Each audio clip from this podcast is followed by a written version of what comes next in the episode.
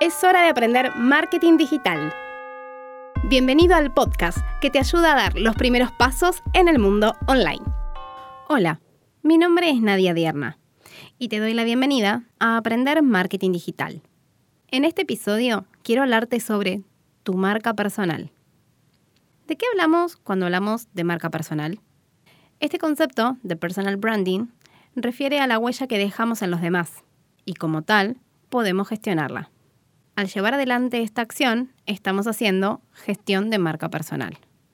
Este atributo es algo que todos poseemos y podemos o debemos administrar. Es el elemento primordial para lograr una diferenciación y para crecer como profesionales independientes. Si estás buscando convertirte en freelance o montar tu propio proyecto, no dejes este punto librado al azar. Empecemos por el principio. Este concepto, acuñado por Tom Peters, tiene más de 20 años y en los últimos 17, con el desarrollo de las plataformas de blog y las redes sociales, se democratizó la oportunidad de millones de personas de crear su propia marca personal.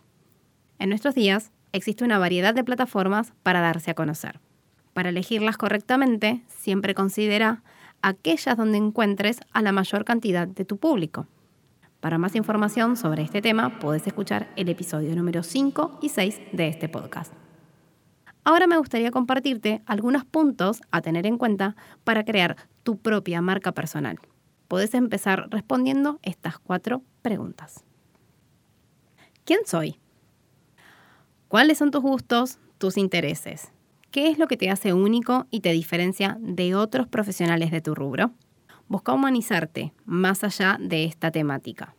Definí qué medios consumís, a qué lugares te gusta ir, qué actividades te interesan o te llaman la atención.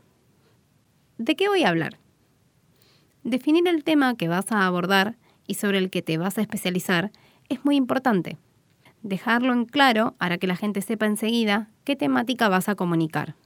Busca hablar de algo que sepas y si sentís que te falta conocimiento, lee, investiga y formate para poder hacerlo con idoneidad. ¿A quién le hablo? Junto con la definición personal y temática, saber a qué público le hablas es sumamente importante.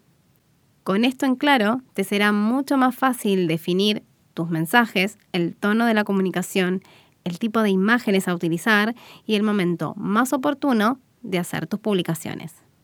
Para definir mejor a tu cliente ideal, podés descargarte el recurso gratuito de mi web.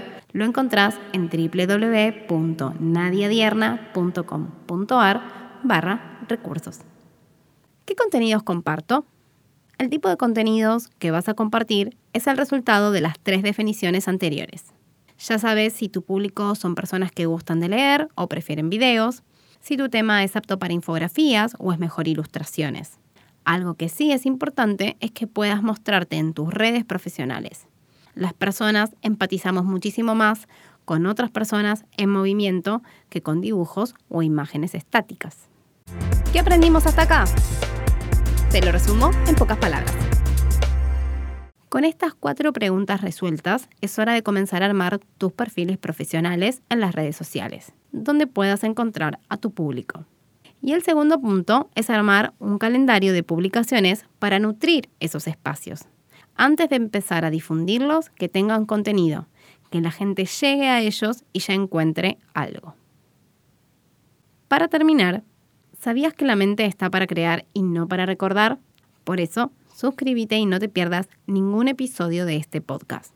Si lo que escuchaste te gustó o te sirvió, te invito a compartirlo con tus amigos y a dejarme una review en la plataforma desde la que estés escuchando.